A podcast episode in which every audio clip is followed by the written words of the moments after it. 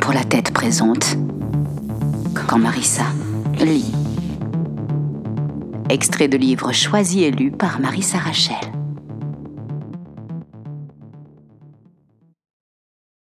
D'année de Chuck Palahniuk. Sonatine édition. Satan Es-tu là? C'est moi, Madison.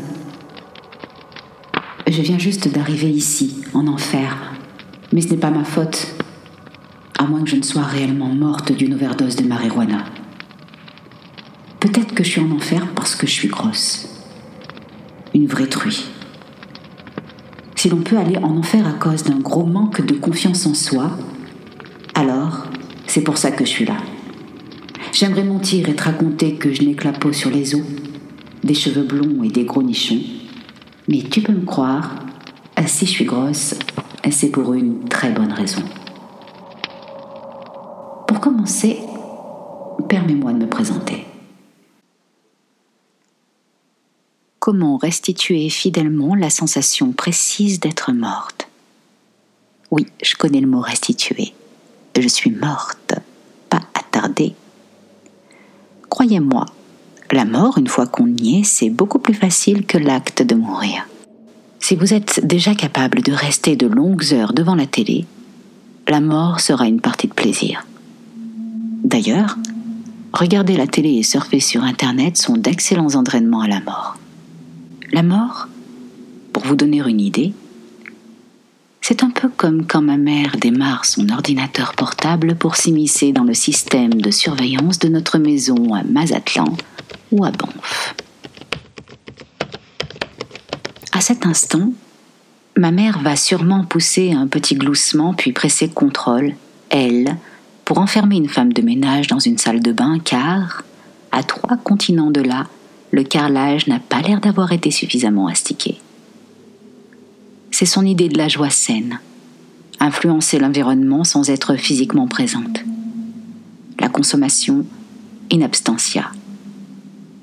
Comme un chanteur avec son tube sorti des dizaines d'années auparavant, il sait que sa chanson trotte encore dans la tête d'un ouvrier chinois exploité qu'il ne rencontrera jamais. C'est un pouvoir, certes, mais un pouvoir vain, impuissant. Eh bien la mort, une fois qu'on y est, c'est comme ça. Eh oui, je connais le terme in abstentia. J'ai 13 ans. Ça ne veut pas dire que je suis débile. Et comme je suis morte, bon sang. J'aime autant vous dire que le concept d'absence, je le saisis fort bien. Quand on est mort, le moins qu'on puisse dire, c'est qu'on ne s'encombre pas de bagages. Être mort, vraiment mort, ça veut dire qu'on est mort non-stop, 24 heures sur 24, 7 jours sur 7, 365 jours par an, pour l'éternité. Ce qu'on éprouve lorsqu'on vous pompe tout votre sang, je vous en épargne la description je ne devrais sans doute même pas vous dire que je suis morte, parce qu'aussitôt vous vous sentez affreusement supérieur. Même les gros tas dans mon genre, de leur vivant, se sentent supérieurs aux morts. Ça ne fait rien. Nous y sommes.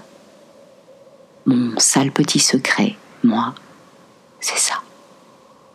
Voilà, ma conscience libérée de ce fardeau. J'assume enfin je suis morte. Ne m'en voulez pas pour ça. Certes, nous paraissons tous un peu mystérieux et absurdes aux autres, mais personne ne nous est plus étranger qu'un mort. On pardonne volontiers à une inconnue son choix du catholicisme ou ses pratiques homosexuelles, mais pour ce qui est de sa soumission à la mort, c'est une autre histoire. Ceux qui se laissent aller, on les hait. Pire que l'alcoolisme ou l'addiction à l'héroïne la mort nous semble la plus grande des faiblesses, et dans un monde où vous faites traiter de paresseuse quand vous oubliez de vous raser les jambes, le fait d'être morte devient la tare ultime. C'est comme si on avait fui la vie. On n'a pas fait assez d'efforts pour réaliser pleinement son potentiel, voilà tout. Dégonfler. Être grosse et morte. Vous pouvez me croire. C'est le pompon. Non, ce n'est pas juste mais même si vous éprouvez un peu de peine pour moi, je devine que vous ne vous félicitez qu'à moitié d'être vivant. Vous êtes certainement en train de mastiquer goulûment le morceau d'un corps d'un pauvre animal qui a eu le malheur de vous précéder dans la chaîne alimentaire. Je ne vous raconte pas tout ça pour gagner votre sympathie. J'ai 13 ans. Je suis une fille. Et je suis morte. Je m'appelle Madison. Et la dernière chose dont j'ai besoin, c'est de votre saleté de pitié condescendante. Non, ce n'est pas juste. Mais les gens sont comme ça. La première fois qu'on rencontre quelqu'un, une petite voix insidieuse chuchote intérieurement. Ok, ok, je porte des lunettes, j'ai des bourrelets sur les hanches et je suis une fille. Mais au moins, je ne suis pas gay, noire ou juive.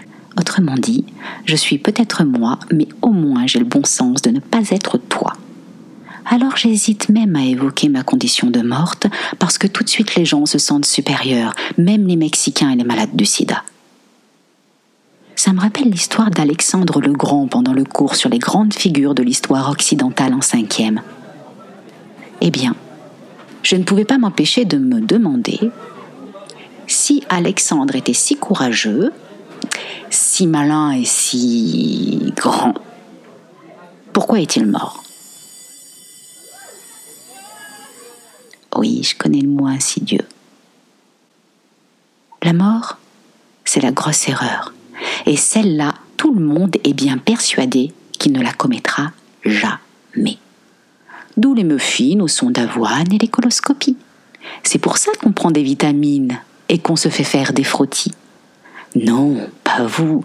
Vous, vous n'allez jamais mourir. Alors maintenant, ça y est, vous vous sentez carrément supérieur à moi. Eh bien, allez-y, pensez ce que vous voudrez. Continuez à appliquer de l'écran total et à vous palper tout le corps en quête de grosseur suspecte. Je ne voudrais pas vous gâcher la surprise. Mais pour être honnête, une fois que vous serez mort, il est probable que même les SDF et les attardés mentaux ne voudront plus échanger leur place avec la vôtre. C'est vrai, Vous vous faites bouffer par les vers. Si ce n'est pas une violation totale de vos droits civiques. La mort, ça devrait être interdit. Et pourtant, Amnesty International n'a pas lancé de pétition. Et on ne voit pas non plus beaucoup de rockstars s'engager ensemble pour la cause et sortir des singles dont les bénéfices seront consacrés à éviter que mon visage se fasse bouffer par les vers. D'après ma mère, je ne prends pas les choses assez au sérieux en général. Ma mère, elle dirait Madison, arrête de faire ta petite maline. Elle dirait tu es morte, alors maintenant calme-toi. Sans doute ma mort est-elle un immense soulagement pour mon père. Comme ça, au moins, il ne redoutera pas que je lui fiche la honte en tombant enceinte. Mon père disait toujours Madison, l'homme qui finira avec toi, il aura du fil à retordre. si seulement mon père savait. Le jour où Mr. Wiggles, mon poisson rouge, est mort, nous l'avons jeté dans les toilettes. Le jour où Tiger Strip, mon chaton, est mort à son tour, j'ai essayé de faire la même chose et on a dû appeler un plombier pour déboucher les tuyaux. C'était immonde. Pauvre Tiger Strip. Le jour où je suis morte, je ne vais pas entrer dans les détails, mais disons quand même qu'une espèce d'Uber tordu de thanatopracteur s'est offert le luxe de me voir nue, de pomper tout mon sang et de s'adonner à Dieu sait quel ébat extrême sur mon corps virginal de jeune fille de 13 ans. Vous allez me trouver un peu désinvolte, mais la mort, c'est sans doute la plus grosse blague qui circule ici-bas. Après toutes les permanentes et tous les cours de danse classique que ma mère m'a payés, voilà que je me retrouve à me faire lécher la tête aux pieds par un dégénéré pensu de la mort. Une fois par mois, vous pouvez me croire, on n'a pas trop le choix, il faut renoncer à toute exigence en matière de respect de l'intimité et d'espace personnel. Mais comprenez bien une chose. Je ne suis pas morte parce que j'étais trop paresseuse pour vivre. Je ne suis pas morte parce que je voulais punir ma famille. Et j'ai beau casser un max de sucre sur le dos de mes parents, n'allez pas vous imaginer que je les déteste. Oui, avant de m'éloigner pour de bon, je suis restée un moment à observer ma mère, voûtée, qui enfonçait les touches CTRL ALT L de son clavier pour verrouiller la porte de ma chambre à Rome, de ma chambre à Athènes, de toutes mes chambres dans le monde. Ensuite, elle a entré les combinaisons idoines pour tirer les rideaux, poussé la clim à fond et activé le filtre à air électrostatique afin qu'aucun grain de poussière ne vienne se poser sur mes poupées, mes vêtements et mes peluches. Cela dit, il y a une certaine logique à ce que mes parents me manquent plus que je ne leur manque, surtout quand on réfléchit au fait qu'ils ne m'ont aimé que pendant 13 ans, tandis que je les ai aimés ma vie entière.